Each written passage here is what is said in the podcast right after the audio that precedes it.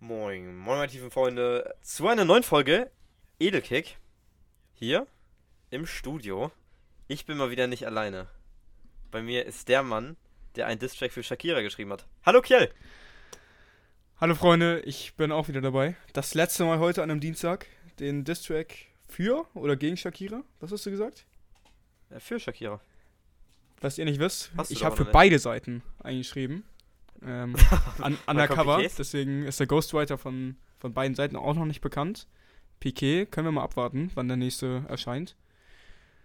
Vielleicht, ja, mal schauen, ob Piquet überhaupt damit zufrieden sein wird. Ähm, Boah, so ein Rap-Battle. bei Battle Shakira, Piquet, Shakira. ich glaube, ah, nee, ich, ich glaube, das kann nur böse enden für Piquet. Oder? Die Crowd müsste sich zurückhalten. Ähm, was glaubst du, wer würde, wer würde das gewinnen? Ich glaube schon Shakira. Also allein mit ihrer. Ja, ich glaube auch. Also, ich, glaube. Oh, Ich weiß nicht, Nee, nee, ja nee, so- ich glaube, Piquet ja so, ich glaube, würde richtig so oder so ähnlich. Ja, ich glaube, es ist ja so oder so ähnlich, als wenn Shakira gegen Piquet Fußball spielen würde. Mhm. Das ist ja dann glasklar. Naja, ähm, aber das ist ja nicht das Einzige, was diese Woche passiert ist. Ein Glück. Der Rosenkrieg zwischen Piquet und Shakira ging ja weiter. Ähm, weißt du, was, was, mir das für Vibes gegeben hat? Das hat mir Jürgen Klinsmann Vibes gegeben damals mit, seinem, mit seinen Facebook-Livestreams, so ein bisschen, weißt du? Jetzt Ja, ja wieder so Reality. ja, ja, Reality-Sache, ja, ja. ja, wo Fußball in, in wirklich komplett ins Reality-TV abrutscht. Geht mir auch so, so Kevin Prince Boateng fällt mir auch direkt ein, wenn ich an solche Spieler denke. Ja, Oh, nee, nee, sowas finde ich auch immer. Es war auch irgendwo ein bisschen lustig, aber ich fand es auch eher unangenehm als lustig. Vor allem, wenn man drüber nachdenkt, die sind beide Mitte 30. Ich glaube, Shakira ist sogar vielleicht ein bisschen älter als Piquet. Ha haben sein. wahrscheinlich das ein oder andere Kind zusammen. Das muss schon, ja, zwei Kinder. Oh, stell dir mal vor, deine Eltern sind Piquet und Shakira. Also schwierig vorzustellen. Und wenn sich so ja aber ich kann. im Internet also, sorry, jetzt ich so muss jetzt, beefen. Oh, ich muss jetzt hier nochmal unterbrechen. ja. Aber ich kann mir auch irgendwie nicht vorstellen, wie Piquet und Shakira so lange zusammengepasst haben. Gar nicht? Irgendwie, nee, irgendwie nicht so doll. Doch, das war schon ein cooles Paar. Ich, ist, glaube ich, auch eines der einflussreichsten Paare überhaupt gewesen, oder? Ja, kann sein, aber ich weiß nicht. Nee, nee, das war cool. Ja, wenn ich mir jetzt so. Wie alt warst du, als du erfahren hast, dass Shakira nicht aus Spanien, sondern aus Kolumbien kommt? Ich war Punkt, Punkt, Punkt Minuten alt. Nee, ähm, ich weiß gar nicht, kann ich dir nicht sagen.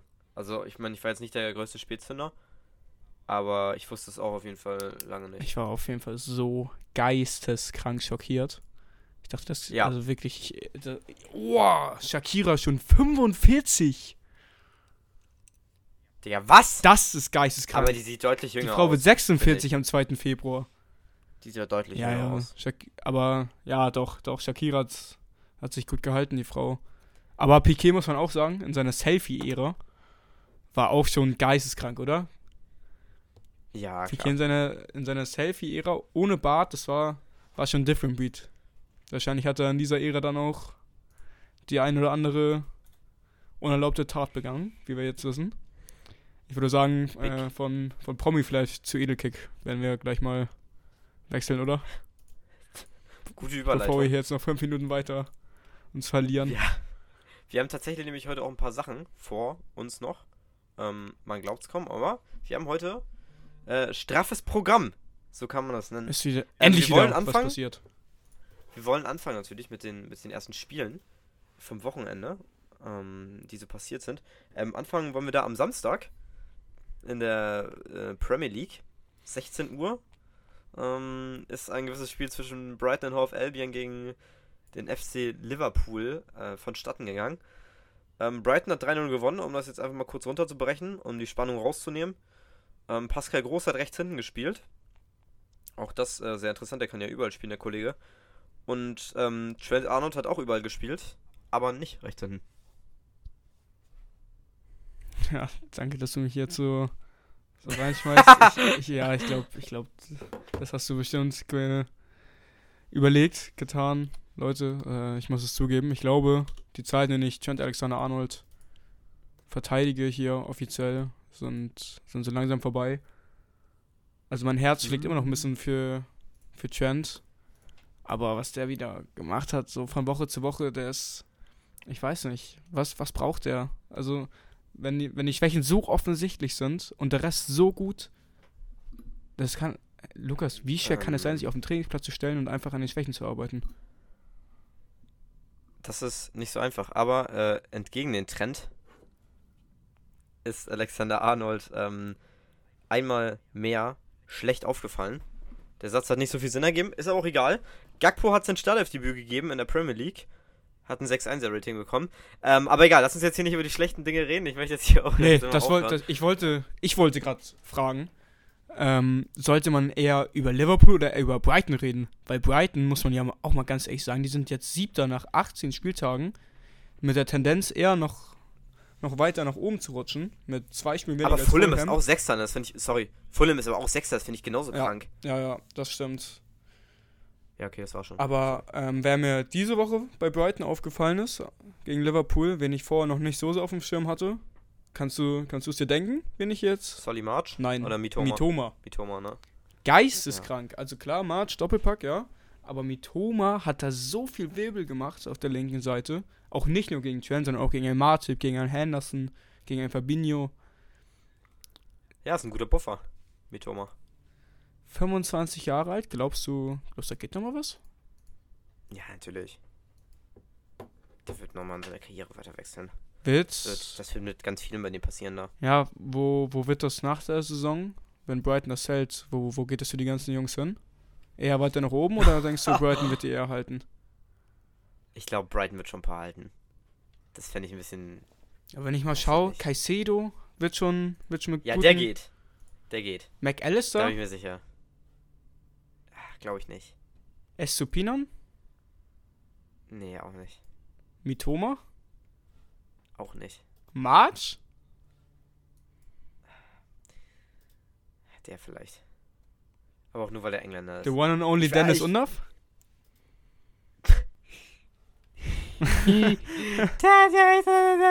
Karriere so Ach zerstört, man, Dennis leider, ne?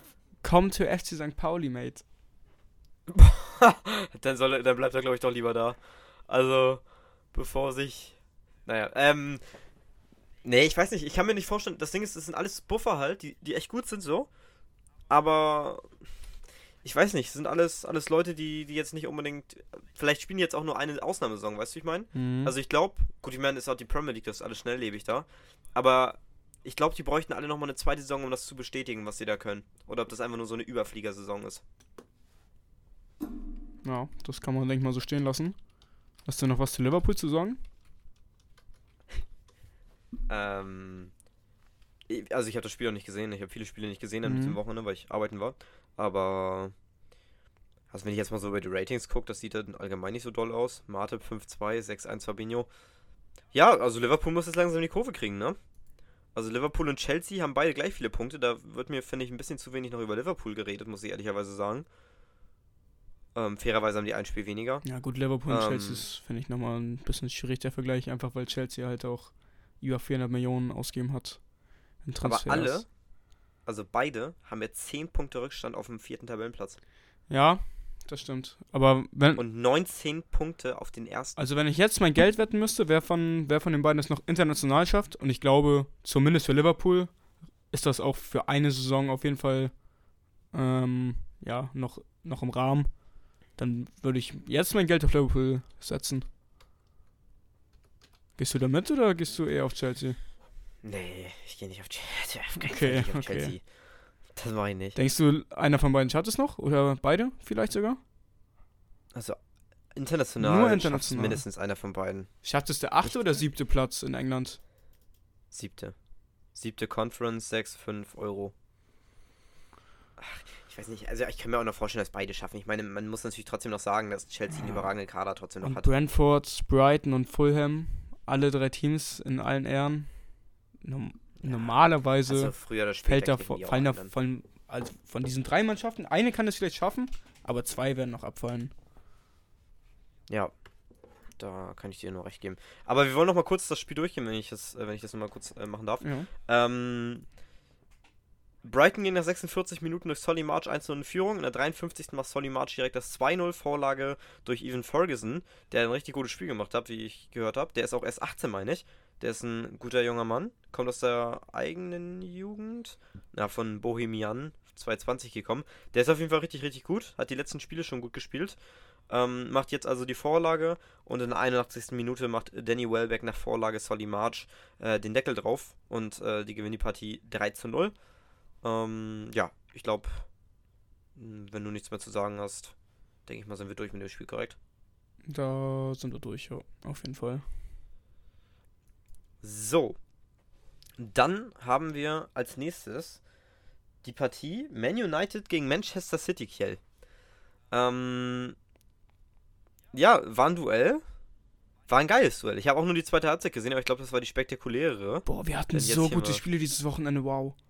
Ja. Ich wollte gerade sagen, das Spiel des Wochenendes, aber da kommt, Alter, Alter. Ja, mach weiter. Mach, oh mein Gott, mach weiter, ja. Ähm. das ist jetzt hier ein bisschen. Äh, egal. Also, Jack Grealish bringt Man City kurz nach der Einwechslung drei Minuten zuvor mit 1 zu 0 in Führung nach 60 Minuten nach Vorlage von äh, Kevin De Bruyne. United lässt sich aber nicht unterkriegen.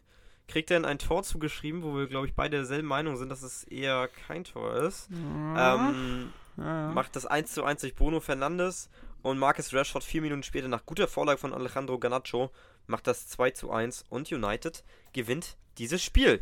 Kiel. Also ich fand City erstmal, äh, kann ich vorwegnehmen, deutlich stärker als United. Zumindest mal in der ersten Halbzeit. Sprachen auch alle Statistiken dafür. Vor allem natürlich Beibesitz, wobei man da mal ein bisschen schwierig sein muss. So City hat auch vielen, äh, ja, ich nenne es mal leeren Ballbesitz, wo halt der Ball nur rumgeschoben wird, jetzt ohne wirklich, ohne wirklich einen Ertrag rauszuholen. Ich glaube, Torschüsse hat City da gar nicht so viel. Ja, guck mal, Torschüsse hat United sogar mehr rausgeholt am Ende des, am Ende des Tages. Ähm, City hat ein bisschen die Effizienz gefehlt. Haaland wurde gut rausgenommen von United, beziehungsweise auch schlecht gefunden von City. Ja. Ich fand die linke Seite generell bei, bei City deutlich schwächer als die rechte. Also ich fand, äh, wenn gute Angriffe gekommen sind, wie ja dann auch beim 1 zu 0, waren die Akteure Erde, Bräune und Mares, vielleicht nochmal in Teilen Walker, Cancelo, Silver, Foden auf links, ähm, wobei man natürlich auch bei City immer ein bisschen schwierig sein muss, ob es dann auch wirklich die drei auf der linken Seite waren. Aber in der Grundordnung fand ich, wie gesagt, deutlich schwächer. Ähm, das 1-0 geht dann, finde ich, vollkommen in Ordnung. In der 60. Minute. Und ja, was ist, was ist danach passiert? Kannst du es ein bisschen aufgreifen? Mm, ich glaube tatsächlich, dass auch allgemein die Zuschauer, die muss ich auch nochmal positiv ja, äh, hervorheben. Stimmt, ja dass sie United wirklich die ganze Zeit am Leben gehalten haben oder beziehungsweise denen immer wieder Mut gemacht haben und sie es deshalb auch geschafft haben, wieder zurück in diese Partie zu, zu kommen. Das ist jetzt auch nicht äh, selbstverständlich gegen ähm, ein Manchester City, was zwar wohl geschwächt scheint, ja. wieder zurückzukommen und 2-1 am Ende noch zu gewinnen. Aber ich fand es allgemein, es war eine echt gute Leistung und ich gönne es Den Haag und United tatsächlich auch. Ich muss hier auch nochmal, ähm, also erstmal da hier beim 1-1, hast du ja auch schon gesagt, schwierig. Also, aber nee, eigentlich, eigentlich nicht schwierig, sondern ja, das, das darf natürlich so nicht zählen. Allein schon auch nochmal schwachsinniger dadurch, dass der Linienrichter das ja sogar korrekt entschieden hat und der Videobeweis sich dann total random eingeschalten hat. Ja. Ähm, ja, das 2-1 irgendwie, irgendwie ein bisschen schwierig, das zuzugeben, aber überragend von Ganaccio gemacht, von Rashford auch wieder. Ja, bei dem läuft alles sowieso momentan. Ich muss hier mal die. Auf, also das ist auf jeden Fall die erste, aber vielleicht nicht die letzte Lobeshymne auf United loswerden. Ich finde, unter Ten Hag habe hab ich auch, genau wie du, vor der Saison richtig, richtig gesehen, dass Ten Hag der richtige Mann für ist. Ich finde, unter dem entsteht er gerade bei United eventuell echt was Großes. Vor allem jetzt, ähm, auch wenn die Gegner natürlich abgesehen jetzt von City oder bis zu dem City-Spiel, nicht die, nicht die besten waren. Überragender Lauf gerade von United. Und ich finde, dass eigentlich fast jeder Spieler bei United einen riesigen, riesigen Sprung gemacht hat. Wenn ich mir so einen Wan Bissaka anschaue, der war gegen City überragend. Bruno Fernandes spielt die letzten Wochen wieder richtig stark. Rashford müssen wir nicht drüber reden. Also den hatten, denke ich mal, die meisten schon abgeschrieben. Der hat jetzt, keine Ahnung, wie viele Spiele in Folge getroffen, sechs, sieben. Und so, sogar ein Fred ist mittlerweile echt, echt gar nicht mehr so auf meiner Agenda. Und wenn ich überragend finde, also vielleicht der wichtigste Mann dieses Jahr bei United, ist Casemiro. Also der bringt dem, dem United-Spiel wirklich eine Komponente. Wenn man nur mal schaut, Casemiro, klar, ist jetzt kein 1 zu 1, 1 zu 1 Ersatz, aber wenn man mal schaut, Pogba raus, Casemiro rein, das ist das größtmöglichste Upgrade und vor allem das ähm, vom Fit her perfekteste Upgrade, das United hätte tätigen können. Ja, definitiv kann ich dir bei allem nur recht, recht geben. Mm, ja, und ich glaube, wir können die Partie dann auch zumachen. Ja, also wenn, wenn ich zum United-Sympathisant werde, dann müssen wir das auch zumachen. Ja, United hat jetzt äh, ein Punkt, sind die nur noch hinter Manchester City. Und nur noch neun Punkte auf den ersten, auf den FC Und Arsenal. am Wochenende, jetzt am kommenden Wochenende, spielt United auch gegen Arsenal. Echt? Ich glaube schon. Ich glaube, also bald ist es dran. Lass mich nochmal nachschauen. Ja, 22. Januar. Sonntag, 17.30 Das heißt. Geil. Oh. Ja, ja, ja. Das, Leute, nächste Folge, wenn ich gerade mal reinschaue. Nehmen wir die nächste Folge dann montags auf? Wahrscheinlich schon, oder? Damit wir das Spiel noch drin haben. Ja, Dienstag wahrscheinlich. Dienstag? Ah, stimmt. Stimmt. Na gut, na gut. Leute, so oder so, die nächste Folge wird spannend. Das stimmt. Spannend war auch das nächste Spiel halbwegs. Tottenham gegen Arsenal gespielt, wir haben es beide nicht gesehen. So viel kann ich jetzt schon mal vorwegnehmen. Ähm, aber Tottenham. Die schwimmen. Hat verloren. ähm, ja, du hast es richtig gesagt, die schwimmen tatsächlich. Arsenal gewinnt 2-0 gegen Tottenham, was ja erstmal jetzt nicht so schlimm ist, weil Arsenal gegen jeden gewinnt gefühlt. Ähm, aber das war von Tottenham nicht viel, beziehungsweise also vor allem in der ersten Halbzeit war das nicht viel, in der zweiten wurde es ein bisschen besser.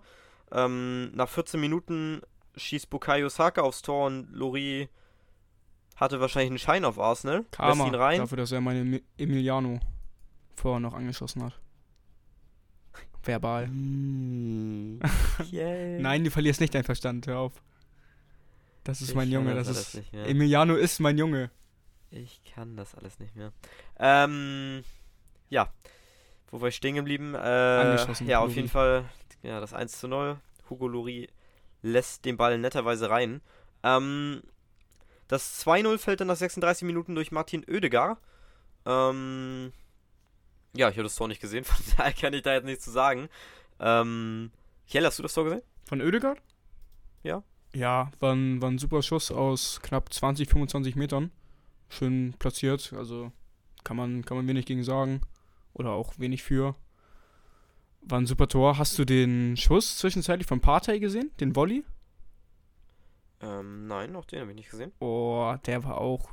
Oh, den, den musst du noch mal anschauen. Wenn der reingeht, dann reden wir da über eines der, best, der besten Tore dieses Jahres auf jeden Fall. Ähm, ja, ich habe zumindest die Highlights geschaut zu dem Spiel. Sonst, ich tue mich immer ein bisschen schwer, wenn keiner von uns beiden ein Spiel gesehen hat, darüber dann zu reden. Was mir auf jeden Fall wieder, ja, nach diesem Spiel auffällt, ist, dass Arsenal nach wie vor mein absoluter Top-Favorit auf die Premier League dieses Jahr ist. Spricht ja auch gerade ziemlich wenig gegen. Und, ähm, oh nee, nee, ich wollte noch was an, anbrechen. Aber ich glaube, das ja. lasse ich doch lieber. Ich, ja, ich, ich weiß nicht, was soll man noch zu Arsenal sagen? Wir sagen ja jede Woche schon alles. Zinchenko wieder überragend, Chaka überragend, Oedegaard ja, überragend. Wahrscheinlich. Es sind ja jede Woche die gleichen bei Arsenal. Der bringt ja jeder Leistung. Es gibt eigentlich keinen, keinen Spieler im Kader, der keine Leistung bringt. Es ist schwierig, da jemanden hervorzuheben, außer vielleicht Oedegaard, Chaka. Sind, na, nee, nee, dann fange ich da schon wieder an, fünf Leute aufzuzählen und dann macht es auch wieder keinen Sinn. Jeder ist gut bei Arsenal. Die, Mikel Arteta hatte so eine unfassbar starke Elf geformt. Oder nicht nur elf, 14, 15, 16 Spieler. Das ist mhm. unfassbar. Das kann man tatsächlich so stehen lassen. Ähm, Ja, wir machen dann einfach direkt weiter, weil wir wahrscheinlich eh nächste Woche wieder über Arsenal reden werden. Ja. Dementsprechend. Da können wir ähm, dann hoffentlich auch ein bisschen mehr ins Detail gehen, wenn wir das Spiel schauen. Ähm, genau. Dann sind wir durch mit der Premier League. Dann hatten wir das äh, El. Wie haben wir es nochmal genannt? Wir haben uns das El Langweilico. El Egalico. Oder El Egalico, auch gut. Ähm, Real Madrid hat gegen den FC Barcelona in Riyadh gespielt. Im King Fahd Das International, International Stadium. Ich Das verliere meinen Verstand. Das war das Supercup-Finale tatsächlich, Leute. Ähm, falls ihr es nicht gesehen habt, keine Angst, wir haben es für euch extra geguckt, damit ihr nicht einschlaft. Wir haben es beide auch, äh, ohne eingeschlafen zu sein, geschafft. Ähm, aber es war nicht so geil. Das ist uns die ganze Zeit schon aufgefallen. Es hat echt gar nicht mal so viel Spaß gemacht. Ähm, Kiel, willst du kurz deine Meinung dazu abgeben zu diesem Spiel? Ähm, ich glaube, dasselbe Spiel, selber Tag, selbe Uhrzeit, selbe Aufstellungen, selbe Dramaturgie in, in Spanien. Ist ein Super El Clasico oder wäre wieder ein Super El Clasico geworden. Aber seitdem die seitdem die äh, Supercup-Spiele in Saudi-Arabien stattfinden, auch letztes Jahr schon der El Clasico, genau wie dieser, ganz, ganz schwierig zu schauen. Macht, äh, nimmt wirklich sehr viel Spaß. Da können wir uns nochmal glücklich schätzen, dass wir in Deutschland mit dem deutschen Fußball noch nicht so weit sind. Aufs Sportliche bezogen, ähm, Petri und Gavi, die, die zwei Barca Youngsters, die zwei Goldjungen in Barcelona, finde ich das Spiel mitgetragen. Real ganz, ganz schwach. Ähm, vor allem ein Vinicius Junior komplett in der Tasche von Araujo gewesen. Balde finde ich auch noch überragend bei Barca. Waren wir uns auch, glaube ich, beide einig. Ja, ich finde, Ja. bei, ja, bei Barca hat eigentlich die ganze Mannschaft gut funktioniert. Ich finde, so langsam lässt sich der Xavi-Ball immer, immer besser herauskristallisieren. Der Xavi-Ball. Ähm, Findest du nicht? Nee, ja, stimmt. Nein, stimmt, stimmt, stimmt, stimmt, stimmt. Aber ich äh, tue mir trotzdem noch ein bisschen schwer, äh, mit Barca äh, zu sympathisieren wieder. Ähm, Und ich finde, ähm, man, man hat, äh, oh, ich, ah, huh, ich muss hier mal ganz kurz Mental Reset hinlegen. Ich finde, man hat auch wieder deutlich gesehen, am Wochenende, genau wie die Wochen davor, wieso Xavi nochmal mit Busquets verlängern möchte, weil über Sergio Busquets geht bei Barcelona eigentlich fast jede Ball, Ball-Pass-Staffette. Man kann natürlich auch dafür argumentieren, dass es seine Rolle ist als tiefstehender Sechser in diesem System. Aber ich glaube auch, das könnten, also Frank Kessier zum Beispiel, der jetzt im Kader steht, der könnte das höchstwahrscheinlich nicht so gut wie ein Sergio Busquets. das ist äh, ein sehr, sehr heftiger Hot-Take. nee, aber das stimmt tatsächlich. das kann ich dir recht geben. Gavi hat ein überragendes Spiel gemacht auch. Ähm, über den wurde ja in letzter Zeit dann wieder doch häufiger geredet. Gavi links außen gefällt mir übrigens auch, muss ich sagen. Ne? Also Ja, überragend. Links außen sich hier mehr als auf der 8. Ich vielleicht Ähm, auch. Du hast ja auch schon gesagt, ähm, Der Scout. als wir, ja, als wir zusammen geguckt haben, der bringt halt auch ein 71 unfassbares Tempo mit. Marktwert. Wie viel? 71. Oh, aber äh, nur auf Footmob. Ich glaube, auf Transfermarkt ist, ist das noch höher. 89 für Pedri. Oh mein Gott. Ja. Ähm, Aber Gavi äh, links außen können wir mal so stehen lassen. Das könnte nochmal ganz interessant werden. Vor allem, weil damit natürlich Ja. dann auch wieder Platz oder nochmal mehr Platz für Frankie de Jong im Mittelfeld ist. Von dem ich ja auch immer noch davon überzeugt bin, dass er der Beste von den drei ist. Auch wenn er natürlich der Älteste ist. Aber ich bin ja auch ein riesen, riesen Frankie-Fan. Und so könnte das dann auf lange Zeit nochmal einen Ticken besser funktionieren. ja, ich finde Frankie auch richtig, richtig gut. Und der hat sich echt wieder, echt wieder gefangen, ne? Nachdem er Ich glaube, ähm, Zeit nicht so doll war, trotzdem auch. ja. Und auch gelitten hat unter der Zeit natürlich. Ja, Frankie wurde ja teilweise richtig, richtig hochgenommen in Barcelona. Ja, das das kann, man, das kann man schon so sagen. Also dem wurde wirklich Unrecht getan. Also, Ja. also ach, nee, aber solche Spieler wie Frankie, muss ich auch nochmal sagen, ich hoffe, Barcelona wird dem irgendwann nochmal noch mal das geben, was der verdient hat an, an Respekt. Weil solche Spieler wie, wie diesen Mann braucht man halt auch, auch im Verein, die alles für den Verein geben. Ähm, ja, zu Real nochmal. Ich, kann man da irgendwie positiv hervorheben? Ich fand eigentlich, war das von allen nicht so doll. Nee. Kann Benzemas Ja, Tor kam auch zu spät, hatte dann keinen Impact mehr aufs Spiel. schwierig. Real jetzt mal ein seltener Totalausfall, finde ich. Sieht man sonst eigentlich so gut wie nie. Sollte man wahrscheinlich auch Ja. nicht überdramatisieren. Gut, haben halt jetzt im Supercup-Finale gegen Barca verloren und auch in der Liga erst letzte Woche Barca hier die Vorlage gegeben. Mit der Niederlage gegen Villarreal. Aber schauen wir mal, spätestens in der Champions League werden wir Real dann wieder wahrscheinlich in Topform gegen Liverpool sehen. Ja, ich würde sagen, wollen wir nicht überdramatisieren. Gehen wir weiter? Nee. Äh, wir können sehr gerne weitergehen. Ähm, auch das war ein Spiel, was wir nicht genießen konnten. Nee, Genießen, schwierig, genießen ist was anderes. schwierig, schwierig zu genießen, aber wir haben es trotzdem irgendwie geschafft. Wir haben es gesehen, tatsächlich. Ähm, ähm, ja, auch haben wir das getan mit Napoli gegen Juventus. Ähm, ja, Napoli gewinnt 5-1 gegen Juventus Turin. Cifca Kvaratskhelia mit zwei Vorlagen, einem Tor. Wahrscheinlich der Man of the Match. Ähm, Das war ein Spiel sehr, sehr gutes Genießen. Spiel mal wieder gemacht. Was? Ja, ja, das war ein Spiel auf jeden Fall zum Genießen. Ähm, ja, also rundum. Gute Partie von äh, Napoli. Du hast mehr gesehen als ich. Äh, ich lasse dir von daher da erstmal den Vorrang. Und dann kann ich noch ergänzen. Also Kvaratskhelia ähm, hat schon überragende Performances rausgeholt in der bisherigen Saison. Das war, glaube ich, seine beste bisher. Und dann vor allem auch gegen Juventus Turin, die ja zwischenzeitlich doch nochmal ein bisschen, bisschen näher rangekommen sind jetzt an Neapel. Aber ich glaube, Neapel mit Kvaratskhelia haben in diesem Spiel jetzt nochmal ganz Italien und ganz Europa gezeigt, hey, kommt, Leute, dieses Jahr wirklich, dieses Jahr werden wir das Ding nicht mehr botteln. Mit der Niederlage wäre es mal spannend gewesen. Sieben Punkte, immerhin dann Juventus auf Napoli. Jetzt sind es wieder zehn, neun auf Milan. Geisteskrank. Also genau das ist eine Performance, dieses 5 zu 1 gegen Juventus. Ist sowas hätte Borussia Dortmund beispielsweise gegen Bayern auch mal gut getan, wenn man, wenn man mal vorne liegt in der Saison, dann mal so ein 5-1 rauszubrettern. Das Ja. ist schon eine Ansage. Also, wie gesagt, Quarazkelia, Man of the Match, die wahrscheinlich beste Performance, die ich bisher von ihm gesehen habe, war das war wirklich geisteskrank, wie der da Danilo, wie der Danilo wirklich blamiert hat. Also Quarazkelia, ich weiß nicht, wie viel Neapel irgendwann für den bekommt, falls er geht. Aber da wird auf jeden Fall eine dreistellige Summe fließen. Osimhen, Dreistellig. äh, also dreistelliger Millionenbetrag, das, das, das wollte ich sagen. ähm, ja, Osiman fand ich auch überragend gegen Juventus. Ich finde bei Osiman, ich finde sein Abschluss äh, immer noch so ein bisschen, bisschen fragwürdig. In dem Spiel, aber mindestens, mindestens mal ein super Ding gemacht. Ich glaube, den anderen hat er eingenickt oder war das letzte Woche? Ähm, ich glaube, es war letzte Woche. Ja, dann war das letzte Woche. Ähm, ja, wen, wer, wer, wer hat noch bei Napoli überragt? Vielleicht Zielinski, fand ich auch noch stark. Ja, aber Zelinski spielt auch schon eine richtig starke Saison wieder mal. Ähm, ich sehe noch die Lorenzo mit dem Asmani. guten Rating. Der ist mir jetzt nicht so, nicht so extrem aufgefallen.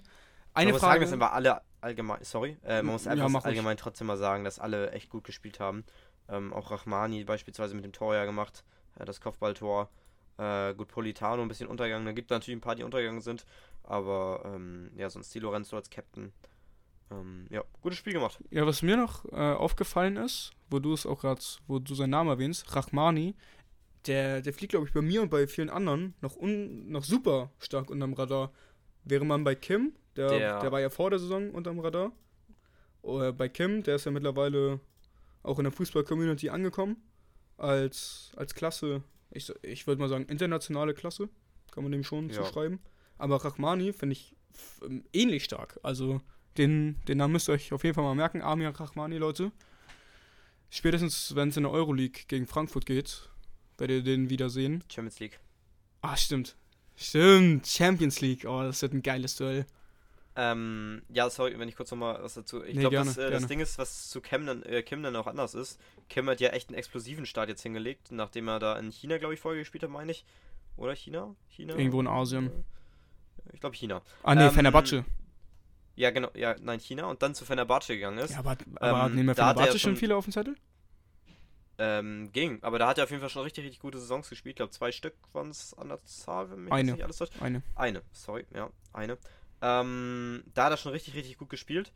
Und dann ist er jetzt äh, zu Napoli gegangen. Und jetzt spielt er wirklich eine absolute Raketensaison und der Typ ist ja auch einfach hammerbreit, vor allem für einen, für einen Koreaner. ja. Und no, no, ne? No, no, no, no, hier. Mhm, mhm. Keine Vorurteile jetzt an die Ja. Koreaner. No, Aber der no. Typ ist ja natürlich auch wirklich so ein heftiger Türsteher und der knallt auch alles weg, was da vor seiner Tür ist. Und im Gegensatz dazu hat dann Rahmani, ähm, naja, eher eine langweilige Karriere erlebt. Ich glaube, der war damals bei Zagreb und dann ist er zu Verona gegangen. Da war auch ein solider Verteidiger, aber auch nicht mehr. Und hat Napoli sich den halt geholt. Ähm, und seitdem spielt er jetzt, glaube ich, seine zweite oder dritte Saison, meine ich. Ähm, bei Napoli, wo er solide ist, aber auch nicht, nicht mehr. Aber diese Saison ist er jetzt bisher echt, du hast gesagt, auch richtig, richtig gut. Jetzt mit einem sehr, sehr wichtigen Tor wieder. Wird 29, aber im Februar schon. Ähm, von daher, gut, seine, die größte Karriere wird er nicht mehr erleben, aber also mit Napoli nochmal Meister werden, ich glaube, da hat er auch Bock drauf. Wissen wir, was mit Locatelli ist? Der hat sich ja schwer verletzt zwischenzeitlich. Äh, ich äh, kann dir da leider nichts zu sagen. Ähm, ne, ich finde jetzt leider auf die Schnelle auch nichts dazu. Wen ich noch richtig schlecht fand, sieht man auch hier im Rating, aber wollte ich sowieso nochmal loswerden, war Bremer. Also, ah, ich weiß, ah, ich weiß nicht, wen ich schlechter fand, Bremer oder Danilo. Aber ja, das war das war eine No-Show von Juventus defensiv. Aber kann man sich, glaube ich, gegen den momentanen Quarazkelia auch mal erlauben. Das ist wahrscheinlich, wahrscheinlich keine Schande. Eine Schande war auf jeden Fall Ja. die gelbe Karte von Danilo. Das war völlig unnötig von hinten reingegangen gegen Quarazkelia. Ja, Und ja, ich glaube, damit sind wir hier auch durch mit dem Spiel und allgemein mit der Serie A. und mit den Spielen, mit dem Rückblick. Ähm, ja, also Rückblick würde ich vervollständigen durch ein paar Transfers, die jetzt noch passiert sind. Wir haben nämlich noch ein paar interessante wieder aufgegriffen, beziehungsweise Kiel hat die sogar aufgegriffen. Dementsprechend bin ich gespannt und ähm, ja, höre gerne zu, Kiel. Also der präsenteste. Erstmal, da können wir, müssen wir wahrscheinlich auch ein bisschen länger drüber reden. Mikhail Mutrik. Schieß gern los, was, was du dazu sagst. Guter, talentierter Junge, aber zu viel Geld, zu viel Geld bezahlt. Ich glaube, das kann man. Das kann man ganz gut so sagen. Also, ist zwar echt ein guter Typ. Ist auch talentiert.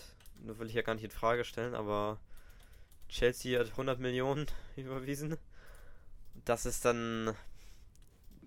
Finde ich ein bisschen zu viel. Ja, bin ich bei dir. Ich glaube, wir haben auch schon mal beide gesagt, dass wir den übertrieben geil finden. Ist ein unfassbarer Fußballspieler. Darum geht es gar nicht. Also wer das in Frage stellen möchte, dem ist, dem ist wahrscheinlich nicht mehr zu helfen. Aber die 100 Millionen, also ja, Chelsea wird mittlerweile zu meinem absoluten Anti-Verein. Äh, haben tauschen so langsam ein bisschen den Spot mit United. Ähm, ja, schade eigentlich. Ich hätte ihn auch richtig gerne bei Arsenal gesehen. Ich glaube auch, Ja, Arsenal viel lieber. wäre in allen Belangen besser gewesen für ihn.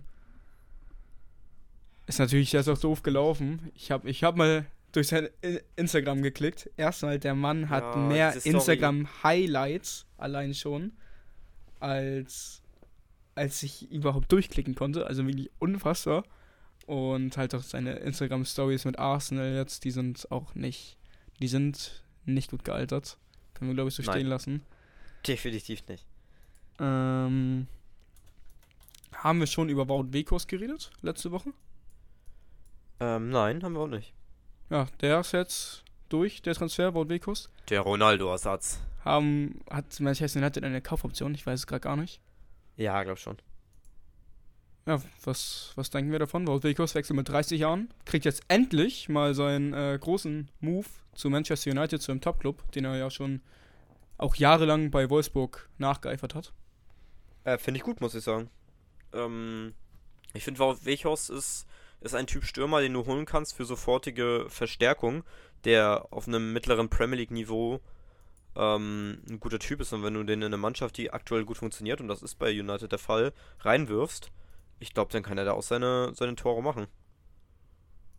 Ich glaube auch, äh, ich habe mich mittlerweile ein bisschen mehr mit dem Transfer angefreundet. Ich war zwischenzeitlich, oder vor allem direkt danach, gar kein Fan davon, aber wenn ich nochmal Revue passieren lasse, ich bin ein bisschen durch die Statistiken gegangen, Wout Weghorst vor allem bei Wolfsburg, der war halt schon, also es gab schon Gründe, wieso da auch immer wieder mit beispielsweise Tottenham gelingt wurde. Hat eigentlich immer über 20 Scorer gemacht in der Bundesliga. Ich sehe gerade seine beste Saison. Warte, lass mich noch. Ah, ich muss noch mal ganz kurz nachschauen, ich habe sie nicht mehr im Kopf. Hier, 2021. Ja, genau. 34 Spiele, 20 Tore, 9 Vorlagen. Auch jetzt wieder in der Super League. Eine sehr gute Hinrunde gespielt. Bin ich sehr, sehr, sehr gespannt. Ist wirklich ein unfassbar spannender Transfer, aber ich glaube auch, der könnte funktionieren. Äh, Wird ähm, Jorginho Rütter zu Leeds für 40. Sind das 40 Millionen? 28 plus Boni? Ja. Irgendwie so? 30 plus Boni? Ja, ja, ja. Wird der Transfer Ey. funktionieren? Ist, glaube ich, ähnlich wie bei Mudrik, oder? Das, das ähnliche Thema. Ja, in, in der kleinen genau. Light-Version. Die Premier League Tax, Alter, das ist unglaublich. 40 Millionen für Rüther. Alter, der, der, hat jetzt, der hat jetzt endlich mal eine richtig gute Saison gespielt bei, bei Hoppenheim, Alter, und dann, dann sowas, Kell. Wie, wie kann denn sowas passieren? Das, ach, das ist echt. Jemand, irgendjemand muss diese Premier League stoppen. Das ist. Also dann. Da will man ja schon fast eine, eine Super League. Weil es. Also wirklich, die Premier League ist ja schon die Super League, Lukas. Da, da sind wir nicht mehr so weit von weg, das hast du recht. Aber, Ähm. ja, was trauen wir Ritter bei Lee zu? Ich trau, ich traue ihm nämlich, trotz alledem, glaube ich, vielleicht den nächsten Karriereschritt zu. Ja, safe. Ja, dem geht er jetzt da mit Imo schon. In die Premier League ist ein großer Schritt. Aber ich traue ihm das auch zu. Der ist ein, der ist ein Junge, der glaube ich auch gut in die Premier League passt. Als wuseliger Stürmer. Ähm, vielleicht sogar ähnlich zu Mudrik ein bisschen, muss ich, wenn ich das gerade mal drüber nachdenke. Ist Tempo, also hat viel Tempo, ist technisch echt gut. Also. Ist natürlich ein bisschen breiter, ne? Bisschen weniger Ja, Athletik, ja, dafür ein bisschen mehr äh, körperliche Komponenten drin, aber bringt schon ein interessantes Skillset mit auf jeden Fall. Warte mal kurz. Viel wichtiger. Hier drüben, gegenüber von, also ich wohne gegenüber von der Tankstelle, Leute, müsst ihr wissen. Hier wurde gerade das erste Mal, habe ich das gesehen, dass ein Auto abgeschleppt wurde von da. Lol. Ja, krank. Okay, sorry, erzähl weiter. Das ist mir. Digga, das habe ich noch nie erlebt. Weißt du, wie lange ich hier schon. Ich weiß es auch nicht. Okay, ähm, ja, nein, äh, Ritter, ich wollte dich jetzt auch nicht unterbrechen, sorry. Ja, der nächste Transfer, Dion Bello zum FC Augsburg. Endlich ist er in die Bundesliga gekommen. Komischerweise doch nicht zu Gladbach. Ich muss sagen, ich habe den äh, Mann äh, vorher noch nie gehört. Dion Bello noch nie gehört? Ich habe Bellio noch nie gehört, nee. Schaust du äh, Transfer Update die Show nicht? Ähm, nicht mehr aktiv, nein. Oh, okay, ja, da wurde nämlich die letzten, die letzten Wochen gefühlt, schon die letzten Monate immer wieder gelingt, hat auch ein paar Sonderinterviews gegeben. Ähm. Was ist? Nee, der hat, echt, der hat echt ein paar Interviews immer mit, mit Sky gegeben. Äh, Kann er Deutsch? Macht nee, ich glaube nicht. Achso. Aber macht einen unfassbar sympathischen Eindruck. Und das, was ich von ihm gesehen habe, sieht auch Ja, richtig gut. gut aus. Also, ich meine, Er hat sich auch gegen Gladbach entschieden. Und eine Grundsympathie muss man dann ja schon mal haben. Ähm, ja. Vergessen wir das. Ähm, ja, Dion Bellio, man muss ja wirklich sagen, Augsburg, wenn, wenn der FC Augsburg einen Spieler bekommt, an den Borussia Mönchengladbach über einen längeren Zeitraum interessiert war, dann ist es prinzipiell schon mal ein ziemlich guter Transfer. Wenn es dann noch ein 20-jähriger Stürmer ist, umso besser. Für 3 Millionen hat übrigens ein Marktwert bei Transfermarkt von 6,5 Millionen. Also es riecht hier alles nach einem Stil für Augsburg. Das letzte Mal, dass die sowas ähnliches gemacht haben, war aber Ricardo Pepi. Da wissen wir auch, wie das bisher, Ja. wie das bisher lief. Obwohl, aber der ist bei Groningen doch immer noch ganz stark, oder nicht? Ich glaube auch, also ich bin auch immer noch ein Pepi-Befürworter. Der hat nur Ja, leider auch. noch nicht so viel aufs, aufs Papier gebracht, aber ich glaube auch, der, der wird noch kommen. Vielleicht ja mit ähm, Bello zusammen. La ist Mergin Berisha, haben die den ausgeliehen oder fest verpflichtet? Ähm, ich glaube, ausgeliehen. Oder? Warte mal. Ja, Laie bis August 2. Oh, zwei, schade. Wahrscheinlich dann noch keine Kauf. so, Ah, aber Leute, ich habe schon oft gesagt, Augsburg ist. Äh, die haben immer noch diesen Sweet Spot Ja. in meinem Herzen. Ja, Lukas, die haben so einen guten. Kader. Augsburg ist so irrelevant. Reese Oxford, Felix Sorry an jeden- Udukai, Jeden Augsburg-Fan, der uns hier hört. Niklas Ey, Dorsch, Leute. Elvis Also, Rex nee, Bitschei, Arne Meyer, 15. Tabellenplatz. Ermedin Demirovic, Dion Bello, Mergin 15.. Berisha. 15.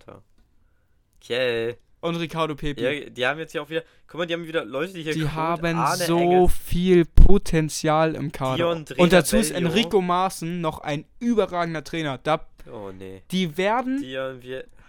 der Fünfjahresplan in Augsburg, der schreit nach Europa. Ah, Die wär, äh, Junge, die werden, Ey Leute, ich kann das nicht mehr. Ihr müsst doch jetzt aber auch. Kann doch nicht mal einer von euch eingreifen, bitte langsam. Das kann doch nicht sein. Kjell! ich werde nicht holen- aufhören, diesen Podcast zu machen, bis Augsburg ein europäisches Spiel gemacht hat. Ja, das ist ein bisschen bold. Aber ach, guck doch mal, was das für Leute aus sind, die die da holen. Ja, hab ich doch gerade aufgezählt. Überragend. Reese Oxford, Felix Udokai, Niklas Dorsch. Die Arne Meyer. Aber was ist denn mit deren Offensive los? Warum wollen die denn so viele in die Offensive holen? Die, guck mal, die haben jetzt. Die haben jetzt. Oh mein, guck mal, oh mein Gott. Berisha, Cordova, Demirovic, Kolina, Petkov, Bellio, Jensen, Ruben Vargas. Digga, das. äh, Stimmt, Ruhm Vargas habe ich auch gar nicht aufgezählt. Und der ist auch noch super. Und die wollen jetzt auch noch diesen Sekumara holen von Dings. Warum denn nur in die Offensive? Was, was ist denn deren Mission? Ja, die, die vertrauen an Luis Oxford und Felix Udokai. Und Roveleo. Das äh, wird ja aber überhaupt nichts. Ja, Naja, Leute. Leugner. ähm, ich würd Ein sagen- Leugner. Augsburg-Leugner. Wenn jetzt nicht noch irgendwelche großen Transfers hast, würde ich direkt weitergehen wollen. Nee, ich habe keine großen mehr. Ähm, wir haben uns diesmal dazu entschieden. Ähm, wir haben zwei Spieler jeweils mitgenommen, die wir auf eine andere verrückte Position gestellt haben, wo wir die, uns durchaus vorstellen könnten. Aber es ist auch ein bisschen verrückt. Aber es, soll schon Sinn ergeben. Aber es ist jetzt auch nicht so ein, so ein Change wie Kimmich Rechtsverteidiger, Emre Can Innenverteidiger, so weißt du? Das sind ja auch ein bisschen. Warte mal. Entschuldigung, ich kriege hier gerade eine Nachricht rein. Ist das der Milosevic, den Stuttgart sich gerade geholt hat von Palace? Nee, ne? Leute, Breaking News. Live Field Nee, er. Reporter Lukas er Okay. Ja, greift okay. hier ein Nee, ist er nicht. mit der Live-Recherche. Das ist irgendein anderer Typ. Ähm, Field okay. Reporter Kerbeka greift hier kurz ein. okay. Ähm, Mokoko verlängert. Also so spannend ist es auch nicht, aber Bayern hat äh, mit ich, ich habe keine Ahnung von seinem Vornamen. Arichon? Arion. Arion. Arion. Ibrahimovic verlängert. Das ist interessant. Das ist cool. Der kriegt einen Profivertrag jetzt. Ah, Und der ein, ist, der ist ein, gut. ein Transfer noch. Ähm, Julian Ryerson haben wir jetzt noch gar nicht thematisiert. Neuer Rechtsverteidiger für Borussia Dortmund. Hat bei Union eine überragende Hinrunde gespielt. Was halten wir davon? Finde ich gut. Äh, ich habe es vorhin schon, vorhin schon glaube ich, zu dir gesagt, dass ich äh, finde, dass es ein gutes Gesamtpaket ist. Du hast ihn für 5 Millionen bekommen. Ähm, hat jetzt eh nur Vertrag, äh, Vertrag auslaufen, war nur Vertrag bis Sommer. Und ähm, du kriegst einen Verteidiger, der auf beiden Seiten spielen kann. Rechts und links, mit Offensivdrang. Äh, ich denke mal, der bringt all das mit, was Dortmund haben möchte. Aber ich muss dazu auch sagen, dass ich nicht hundertprozentig glaube, dass das einer ist für die erste Elf auf Dauer. Ich meine, wenn er sich jetzt heftig entwickelt, dann bestimmt. Aber ich glaube, wenn er in dem Entwicklungsstatus so bleibt bis zum Sommer, würde ich noch einen anderen holen. Einen A-Rechtsverteidiger. Und dann hast du Riasson halt als Rechts- und Linksverteidiger. Mhm, okay. Ähm, nochmal zwei Gerüchte, tut mir leid, obwohl wir jetzt schon das nächste angebrochen haben, die ich aber nochmal reinwerfen muss, irgendwie, weil mein innerer Monk dafür spricht. Erstens, wie viel Geld müsste Arsenal für Musa Diaby auf den Tisch legen? 60 bis 70. Nur 60 bis 70? Ja, ich glaube nicht. Also, Also So ich bin jetzt von 100 ausgegangen. nein, so teuer sind die Bundesliga-Tags nicht. Also, du kriegst ja. Also, ich meine, kommt drauf an, wenn du dich schlau anstellst. Ich meine, Jorginho Ritter für 40, das ist aber auch nicht in Relation zu setzen. Wenn ich mir andere Stils jetzt gerade mal überlege. Okay, ja. Die Frage, ob er geisteskrank bei Arsenal wäre, muss ich natürlich nicht stellen. Das, äh, Aber ich würde lieber erklärt. Rafinha sehen, das wollte ich dir vorhin schon antworten. Ich würde lieber Rafinha bei Arsenal haben. Ah, okay, okay, ja. Ja, Musa Diaby bei Leverkusen kann auch noch ein bisschen bleiben. Ja. Ähm, ja, und die letzte Sache, Jerome Boateng, HSV. Einmal ganz kurz in zwei Sätzen zusammengefasst, deinem, deine Gedanken. Bitte. Ja. Bitte Digga, was? es- bitte, ja. Er soll es Ja, bitte machen. ja, das ja, wäre ich auch. so schön Ich will's auch. von allen Parteien. Jetzt Savuschkovic kommt Boateng und steigt vielleicht mit denen auf. Das wäre doch so geil. Ja, auch wenn ich will wir beide auch. nicht die größten HSV-Fans sind. Nee, nee, auf Also gar, auf gar nicht. keinen Fall, Ich aber finde den HSV okay. Aber äh, Also Boateng, das wäre so eine coole Story und dann bringt er die hoch als Abwehrboss vielleicht sogar vor Schonlau noch. Obwohl, ne, ist euch nicht. Aber er bringt sie auf jeden Fall hoch und dann in die erste Liga zurück. Jerome Boateng dann nächstes Jahr gegen Bayern und gewinnt durch ein Kopfballtor im Volksparkstadion. Alle flippen aus und der HSV spielt wieder international.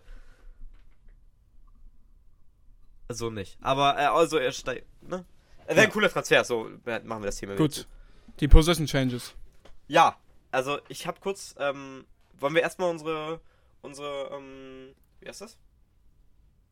Äh, Kandidaten. Nee, erstmal die, die Leute. Honorable Mentions. Ja, danke. Ähm, ich habe mir drei Leute überlegt. Ähm, einer davon ist Kimmich in die Innenverteidigung. Ist mir ein bisschen zu low gewesen, muss ich sagen. Ich meine, der hat schon einmal Innenverteidiger gespielt, glaube ich, im Pokal. und Wahrscheinlich noch ein, zwei Mal häufiger. Hat schon eine halbe Saison vor allem da gespielt. Safe? In seiner ersten Bayern-Saison. Mit Serdar Taski. Ja, aber der hat den 15, nicht 16, doch. Und der Pep Guardiola hat eine ganze, Nein. doch, hat ein ganzes halbes Jahr da gespielt. Mach, mach weiter, ich schau nach. Ich bin mir da ziemlich kann ich sicher. mich gar nicht erinnern. Ähm, also Kimmich, Innenverteidiger, wäre eine coole Idee im ersten Augenblick, weil er da das Spiel auf, auch machen kann von hinten aus. Ähm, aber andersrum, erstens nimmt man sich dann die Hier, Stärke 17 auf der 6. Spiele. Okay, das, ja, das wusste ich nicht. Ähm, erstens nimmt man sich dann die Stärke auf der 6 durch den Josua Kimmich und zweitens ähm, ist er mir nicht defensiv stark genug dafür, dass er Innenverteidiger spielen kann. Und du hast mir vorhin schon gesagt, Kiel, dass du ein paar Honorable Mentions hast? Ich habe fünf insgesamt. Also fünf Spieler. Ähm, jetzt muss ich ganz kurz schauen, welche von den zwei es reinschaffen. Ah, okay. Okay, okay, okay, okay, okay, okay. Ja. Oh, ich habe ich hab sogar sechs, aber einer davon ist nur Spaß. Ähm, einmal, wen ich auf jeden Fall nennen muss, ist Neuer auf die 6. Daraus wird natürlich nie im Leben was, aber das hätte ich trotzdem Ah. gerne irgendwann gesehen.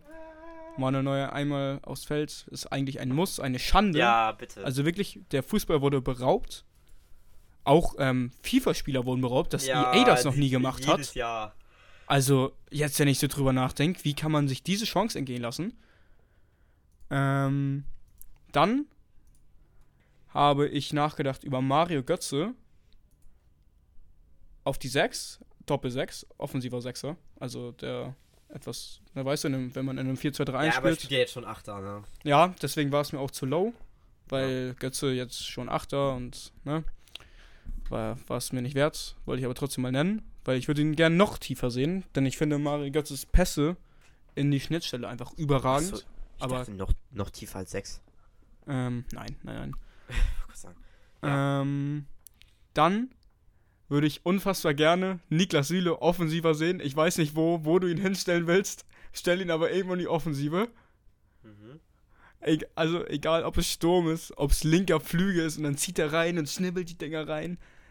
Hauptsache Niklas Süle macht ein paar Übersteiger, ein paar Ballrollen, ein paar Roulettes da vorne. Das, das ist ja schon alles, was, man, was ich mir wünschen würde. Und ähm, dann a- etwas, was mir auch noch sehr gut vorstellen könnte, wäre Joshua Kimmich auf der 10. Du hast Innenverteidiger gesagt. Ich sag äh, Joshua Kimmich auf der 10. Ja. Ja, ich auch, hört sich ich gut an. glaube, das würde auch überragend funktionieren, denn man unterschätzt manchmal, was für ein Offensivdrang Kimmich eigentlich hat. Bei Bayern wird er immer ein bisschen, wird er mir auch ein bisschen zu sehr in die Defensivrolle gedrängt, eben weil halt Leon Goretzka auch neben ihm steht als Definition eines Box-to-Box-Spielers. Ähm, Ja. Aber ja, Joshua Kimmich fühlt sich eigentlich in der Offensive doch einen Ticken wohler. Deswegen 10 wäre sehr interessant. Zumal er halt auch einen super Abschluss hat. Davon nochmal. Also er hat super Distanzschüsse. Und über seine Pässe müssen wir gar nicht reden. Also ich finde, die Pässe von Joshua Kimmich sind mit die besten, die es in ganz Europa gibt. Egal welche Art von Pass. Ähm, ja. Das waren die Jungs, die ich nennen wollte. Willst du anfangen mit deinem, mit deinem ersten Spieler? Also ich habe einen sehr verrückten und einen weniger verrückten. Ähm, mein erster, der weniger verrückte, ist Rafael Guerrero auf die 8. Ich muss sagen, Mhm. Rafael Guerrero ist fast dasselbe wie bei Trent Alexander-Arnold, dass ich den unfassbar gerne auf der 8 sehen würde, weil ich glaube, dass er mir erstens zu offensiv ist und zweitens defensiv zu anfällig. Also ich glaube, Guerrero oder auch Arnold auf der 8 sind wirklich nochmal noch mal ganz, ganz andere Spieler und nochmal viel bessere Spieler, glaube ich. Und also ich würde so ge- ich glaube, das ist bei Guerrero, das habe ich dir schon mal so gesagt, ich glaube, das ist bei ihm verschwendetes Potenzial, was wir aktuell haben. Weil ich glaube, er, er wäre woanders besser aufgehoben. Ja, kann ich mir auf jeden Fall auch vorstellen. Ich war auch im Überlegen, Guerrero ähm, zu nennen, nur So als, als Box-to-Box. ich hatte ihn nicht als Achter, sondern ähm, einfach als linken Flügel. Weil ich mir schon gedacht habe, auch um ehrlich zu sein, dass du ihn nennen möchtest. Ich habe Guerrero im Endeffekt gar nicht genannt, weil ich dann fand, so linker Flügel hat er ja auch schon öfter Ja, gespielt, ist ja. ja nicht- nichts Ich weiß nicht, gewesen. hat er 8 schon mal gespielt? Ich glaube nicht, ne? Nein, hat er nicht leider. Hat er Der- leider nicht. Ach Mann, ich weiß doch, einmal sind, glaube ich, Dortmund alle Achter weggebrochen und dann haben sie Guerrero trotzdem nicht spielen lassen. Da Ja, war ich richtig sauer. ja, ja, ja, ja. Da, Ah. da wird dann, da wird dann Fritz aus der U16 aufgestellt, bevor Rafael Guerrero auf der 8 Minuten sammeln darf. Das ist echt eine Schande. Ich habe auch einen Defensivspieler ins Mittelfeld geschoben. Auch äh, einen Spieler von Borussia Dortmund. Es ist Mats Hummels auf die 6. Wieso Mats Hummels auf die 6? Ich finde, ähm, wenn Mats Hummels auf der 6 stehen würde, was jetzt momentan bei Dortmund natürlich überhaupt keinen Sinn machen würde, weil er hinten viel zu wichtig ist, ähm, könnte man mit seinem Tempo deutlich besser umgehen. Klar, man kann auch da wieder das Argument machen im Mittelfeld, dass das Tempo fehlt. Fehlendes Tempo ist nie geil, egal wo. Es ist immer besser, schnell zu sein als langsam, müssen wir nicht drüber reden. Aber ich finde, Sergio Busquets zum Beispiel ist ein sehr gutes Beispiel, dass das auch mit fehlendem Tempo zu kompensieren ist. Und Mats Hummels hat ein überragendes Stellungsspiel. Mats Hummels hat ein überragendes, also wirklich überragendes Passspiel. Vielleicht so mit das Beste, was man bei Innenverteidigern finden kann. Und Mats Hummels hat aber, finde ich, ähm, ja, oft das Problem, dass er trotz seines überragenden Stellungsspiels, einfach weil er so unfassbar langsam ist, trotzdem noch häufig überlaufen wird. Und wenn man dann auf der 6 steht und nicht mehr als letzter Spieler in der, in der Viererkette, macht einem das deutlich weniger Probleme. Ähm, ja, finde ich sehr cool, muss ich sagen. Ist ein echt, echt cooler Change. Da äh, kann ich, würde ich gerne mal sehen. Muss ich gerade, muss ich mal sagen. Da verstehe ich auch gar nicht, wie. Das ist auch wieder sowas, da verstehe ich gar nicht, wieso das gar nicht ausprobiert wurde mal für ein Spiel. Ich kann mich jetzt an kein Mats Hummels sechster Spiel erinnern und genau wie bei Guerrero, das. Also Die einmal Option ausprobieren, wenn man Emre Can 3-0 ist- führt, was spricht dagegen? Ja, definitiv. Ähm, jetzt ein anderer Spieler, so von auf einer Verrücktheitsskala von 1 bis 10, wie verrückt ist es? Ähnlich wie Hummels, so 7. Willst du erst anfangen? Weil ich glaube, meiner schon auf einer Ja, kann ich 8,5 machen. bis 9, vielleicht sogar, oh nee, vielleicht sogar 9,5. Wer mir gerade übrigens auch nochmal einfällt, ist Emre Can auch weiter nach vorne, Oh, wenn ich so nee. drüber nachdenke, weil Emre Can. Ja, Emre das Can, größte ja. Problem bei Emre Can, Emre ich weiß Can nicht, wie gut sein offensiver. Output ist. Ganz Äh, rechts außen. Output, Output. Aber Emre Can hat ja auch häufig das Problem, dass er einfach direkt vor dem Tor dribbelt und damit seinem Team schadet. Wenn man ihn weiter vom Tor. Ja, gut, ist vielleicht ein bisschen zu simpel Weiß gedacht. nicht, aber was das jetzt hier? Das ja, dann lass ihn lieber draußen. Ja, ja, habe ich auch gerade gedacht. Am besten auf die Bank, das ist so weit wie, äh, so weit wie möglich weg vom Tor. Ja, mein zweiter Spieler geht auch auf die 6, ist auch wieder ein Defensivspieler, also sehr ähnlich zu Hummels, ist ähm, Lucas Hernandez auf die 6. Denn Lucas ja. Hernandez ist schon, ist schon gut genug als, als Linksverteidiger oder Innenverteidiger, darum geht es gar nicht. Aber es ging ja darum, was würde ich gerne sehen und ich würde super gerne mal sehen, wie Lucas Hernandez von mir aus neben dem Kimmich, wie ich gerade schon gesagt habe, Kimmich weiter offensiv und dann Lucas Hernandez neben ihm auf die 6 als absoluter Abräumer, der keine andere Aufgabe hat und ich glaube, er würde einen überragenden Job da leisten. Weil Lucas Hernandez ist so ein geiler Kämpfer und im Mittelfeld, der Mann hat auch eine absolute Pferdelunge und ich glaube, der würde da alles wegräumen, was an Kimmich vorbeikommt. Das ist, ich würde es super gern sehen, vor allem, wenn, wenn bei Bayern hinten ähm, Davis links spielt und in der Mitte sowieso besetzt ist mit Upamecano und Delicht und dann Hernandez auf die 6, äh, warum nicht? Was spricht dagegen? Äh, definitiv. Also hört sich echt cool an. Ähm, und warum auch nicht mal ausprobieren? Auch da brauche ich wieder eine Karte von EA eigentlich. Bayern können eh machen, was sie wollen. Ähm, ja. Jetzt ein Also. Verrückter. Ähm, okay. Szenario. Ich werfe jetzt ein Szenario hier rein, was wir haben und danach auf eine These. Mein Kollege hat tatsächlich, ich glaube, zwei Spiele da schon mal gespielt. Aber es konnte sich leider nicht richtig durchsetzen. Okay. Szenario. Ein Verein in der Bundesliga aktuell. Europäisch gespielt. Ähm, zwei Stürmer im Kader. Der eine heißt Steffen Tigges. Zweimal getroffen, dreimal getroffen, Entschuldigung, dreimal getroffen in dieser Saison. Der andere heißt jetzt Davi Selke. Beides äh, nicht die Schützen vom Dienst, kann man einfach mal so sagen. Im April 2021 ist ein Mann in den Sturm gewandert, weil wir da ein ähnliches Problem hatten. Sebastian Andersson war verletzt, unser A-Stürmer. Emanuel Dennis war zu schlecht. Tolu Arokodare war 1,98 groß, Nigerianer und wir haben uns noch nie mit dem befasst. Also, was ist passiert? Friedhelm Funkel hat Jonas Hector auf die, in den Sturm gestellt. Was? Und ich weiß nicht, ob du dich daran noch erinnern kannst. Nein, Jonas gar Hector nicht. hat ein 10 aus 10 Spiel abgeliefert, ein Doppelpack gegen Leipzig geschossen und wir haben damit den Heimsieg geholt und damit den Abstieg vermeidet. Davor zwei Vorlagen gegen Augsburg gemacht im Sturm und wirklich überragende Spiele gemacht im Sturm, aber er konnte sich nicht durchsetzen, weil Anderson wieder zurückkam. Und bitte, gib mir Jonas Hector wieder zurück. Jonas Hector ist vom Spielverhältnis her, Verständnis her, kannst du den, ich habe auch erst überlegt 10, aber 10 war mir ein bisschen zu langweilig. Und als Stürmer hat es damals so gut gemacht. Wirklich, der, der ist perfekt eingelaufen. Der hat auch einen richtig guten Abschluss, das vergisst, vergisst man oft. Und ich musste diese Chance jetzt einfach nutzen, weil ich schon immer mal sagen wollte, dass ich Jonas Hector nochmal gerne im Sturm sehen wollen würde. Das ist mein Call. Jonas Hector in den Sturm. Ich kann mich echt gar nicht dran erinnern, dass der im Sturm stand. Aber Ja, es waren noch das- nur so drei Spiele oder so, weil Anderson mal gefehlt hat. Das war eine Friedhelm Funkelsche Masterclass. Ey, wirklich, das war so gut.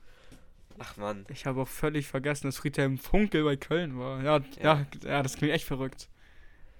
Aber Nee, glaubst das- du, glaubst du, er könnte Davy Selke vertreiben? Also, ich, ich glaube nicht, dass es überhaupt passieren würde, weil er dafür auch links hinten so wichtig ist.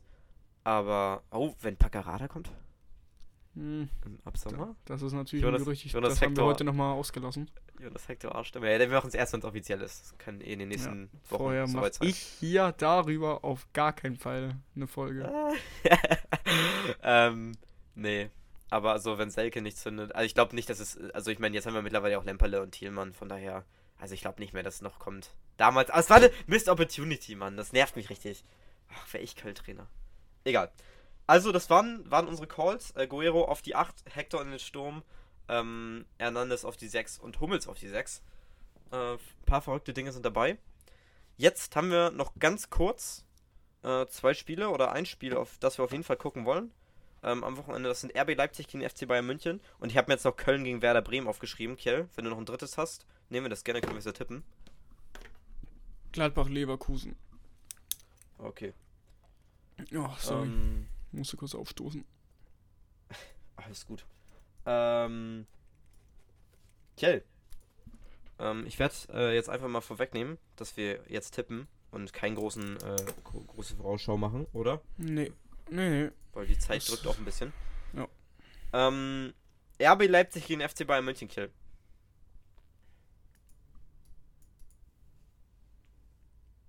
Alter, das ist so. Warte mal ganz kurz.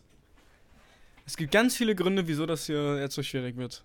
Wir haben seit drei Monaten keine Bundesliga mehr gesehen. hatten eine Weltmeisterschaft zwischendrin. Eine fast vollständige Winterpause, also Transfer, Winter, ein, ne? Ein Transferfenster zwischendrin. Und bei beiden Mannschaften, sehe ich hier gerade, sind auch super viele Spieler verletzt. Aber da ich davon aus. Ah, wird Bayern bis dahin einen neuen Torwart haben? Nein. Glaub. Leipzig in, im Tempel der Red Bull Arena könnte, glaube ich, die World schocken. Ah nein, ist Nkunku ist noch verletzt, oder? Ich glaube schon. Ich sehe ihn hier. Late February.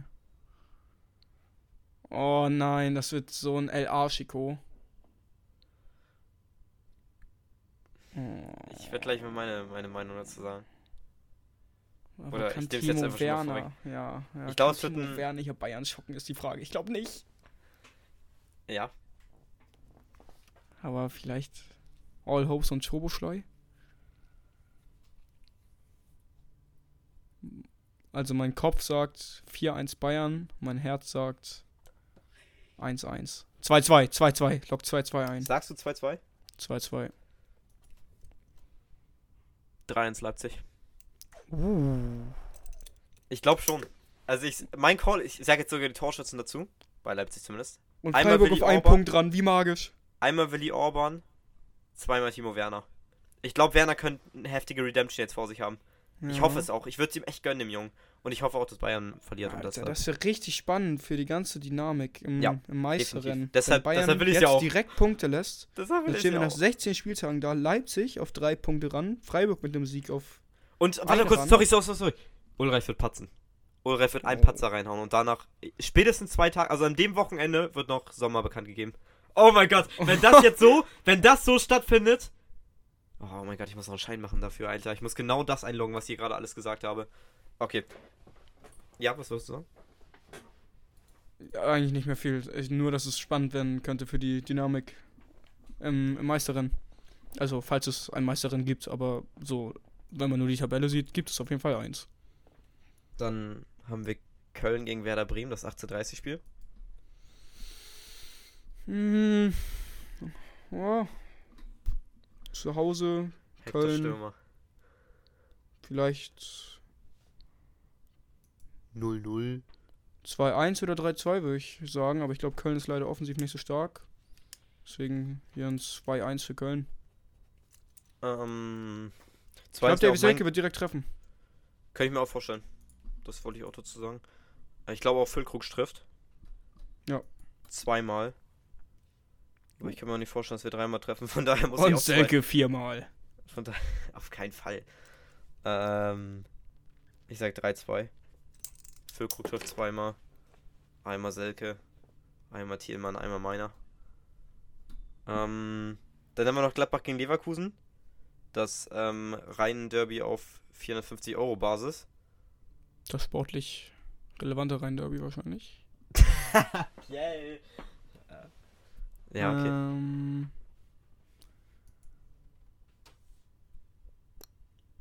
Markus Thüram fehlt bei Gladbach. Frimpong. Ne, bei Voll. ah, ah, ah.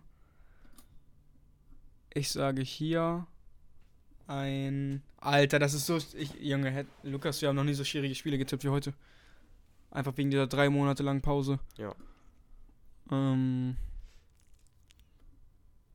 Hier habt ihr es zuerst gehört. 3-2 Gladbach. Ähm, 0-0. Okay, okay, okay. Ich weiß nicht, ich glaube, es wird ein Reinfall. Habe ich irgendwie ein bisschen im Gefühl. Ich glaube, jeder freut sich drauf. 17.30 Sonntag, jetzt nochmal ein geiler Abschluss zum Spieltag und dann kommt das. Mich hat's Also- gerade wieder ein bisschen gehittet, dass Xabi Alonso in der Bundesliga ist, ey. Das Ja, echt krass, ist ne? echt, das ist ja so geil. Oh, stell mal vor, die hätten ihn schon vor der Saison geholt mit dieser Supermannschaft. Und dann schreibt er da so eine Arteta-Story. Vielleicht schreibt er ja in den nächsten. Ja, gut, eine richtige Arteta-Story wäre, wenn er in drei Jahren Meister wird. Hm, ich weiß aber nicht, ob der noch drei Jahre da bleibt, um ehrlich zu sein. Real. Madrid ist Call-In. Oder Liverpool ist Call-In. Ich glaube eher Liverpool. Alles Dinge, mit denen wir uns nächste Woche beschäftigen. Nachdem Xabi Das- Alonso Gladbach mit einem 0 zu 8 aus der Arena fegt. Da äh, hänge ich mich nicht an. Nein, aber ähm, Kiel sagt's richtig. Leute, das war mal wieder eine schmackofatzte Folge. Wenn, man- wenn man das so mal kurz sagen darf. Köstlich schmecklich, jo. Ähm, ja, wir wünschen euch eine schöne Woche und wir hören uns nächsten Dienstag wieder. Ähm, wenn wir wieder eine neue Folge rausbringen. Leute, Leute, wir sehen ich uns. verabschiede mich. Ciao, ciao. Ciao, ciao.